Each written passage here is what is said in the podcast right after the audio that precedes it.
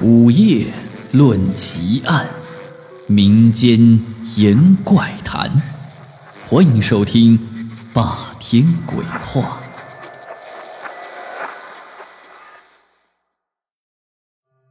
封门村位于河南焦作庆阳市郊外。从1981年开始，由于自然条件限制，该村的居民都陆陆续续迁出，直至2007年，都没有人再居住了。二零零八年左右，一些户外爱好者开始在网上散布一些该村的灵异事件，因此该村又被称为“鬼村”。一九六三年，有三个郑州来的青年，慕名封门村的奇特村舍和风光，就带着画架来封门村写生。进村的那天，刚好赶上村中前几日办过丧礼。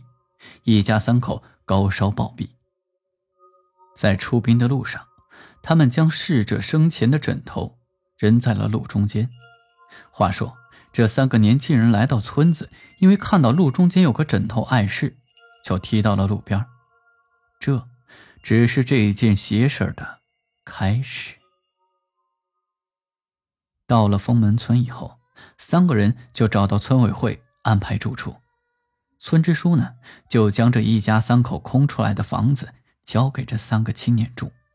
虽然听说这房子刚刚死过人，这三个年轻人真的有些胆怯，但谁也不敢开口。一方面是怕给老乡添麻烦，另一方面，三个大小伙子也不想认怂。然而，这三个年轻人住进来，这怪事儿就开始发生了。首先是经常听到半夜有孩子在外面喊“妈妈”，但是出门一看，房屋周围空无一人。除此之外，三个人还做着同样的噩梦：半夜有鬼爬上床。有一天，其中一个人在白天打开衣柜找衣服，忽然尖叫了一声，就昏厥在地上。醒来之后，说自己在衣柜中的衣服后面看见藏着一张鬼脸，竟然和自己梦到的鬼脸一模一样。其他的人翻衣柜去找，并没有发现什么特别的地方。当天昏倒的人就发起了高烧。此后的第二天，又有一个人梦见了鬼脸。惊醒的时候，听到院子外面有哗啦啦的水声，于是就趴在窗子上看。月光之下，看到有个女人的背影，一丝不挂的在院子的井水旁洗澡，用水一瓢一瓢的冲着自己的身体。年轻人正在纳闷，那女的忽然回头，冲着他就诡异一笑，然后纵身一跃，跳到了井里。年轻人第一反应不是去救人，而是僵硬的在那儿待着，因为不知道这跳井的是人还是鬼。恍惚了半晌，才叫醒其他人，说有人跳井，叫大家过去看。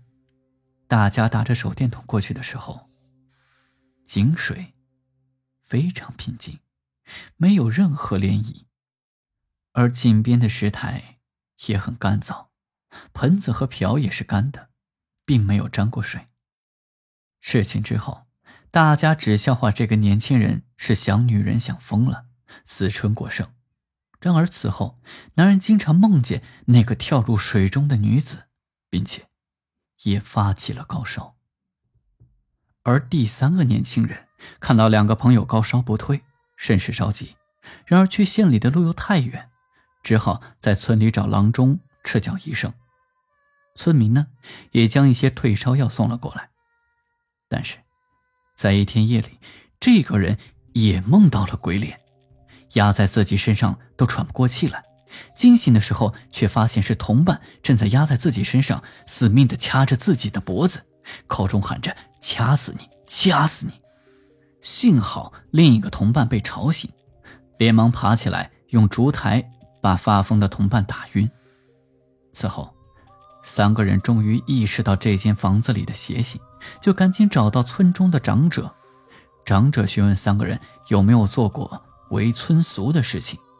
年轻人说，进了村之后一直恭恭敬敬，并没有任何出格的行为，也丝毫没有提起踢枕头的一事儿。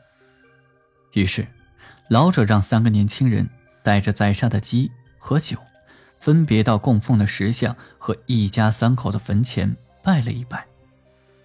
此后，高烧也渐渐消退，噩梦也再没有做过了。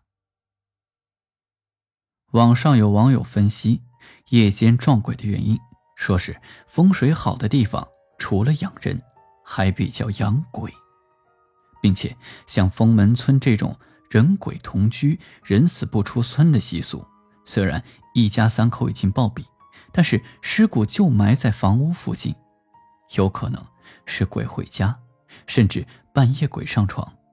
而由于村子的房屋朝向都有问题，沟沟坎坎。曲折胡同太多，房子又居于地势而建，于是呢，鬼就困在迷宫一样的村落里，很难走出去。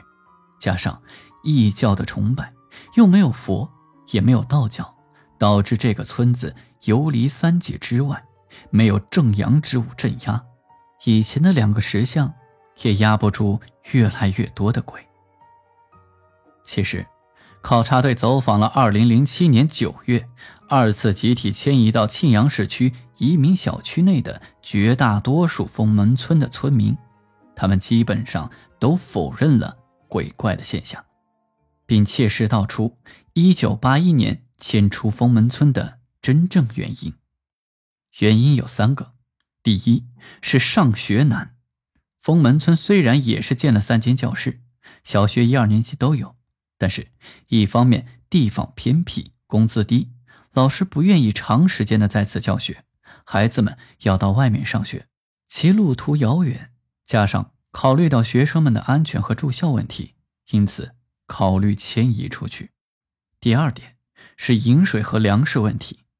封门村前面有一条河流，许多年前这条河流是常年流水不断，但是到了后来，河流时常断水。人畜饮水都成了问题，人们只有建造了蓄水池，虽然保证了日常饮水，但是没办法浇灌农田，人们的生存都是一个重要的问题，连年都靠国家救济，长此以往很难解决根本问题。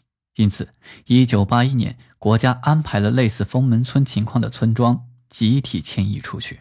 这第三是交通问题，许多村庄因为历史原因。建造在大山的深处，交通极为不方便，许多小山村小而分散，国家又不可能给每座深山老林里的村落投入过多的资金去一一修道路。这样一来，山村人们购物消物都是一件非常困难的事情，许多老人甚至一辈子都没有走出过大山，更有一些青年因为无法迎娶媳妇儿，孤孤单单的生活了一生，因此。被迫迁移也是无可奈何及必然的事情。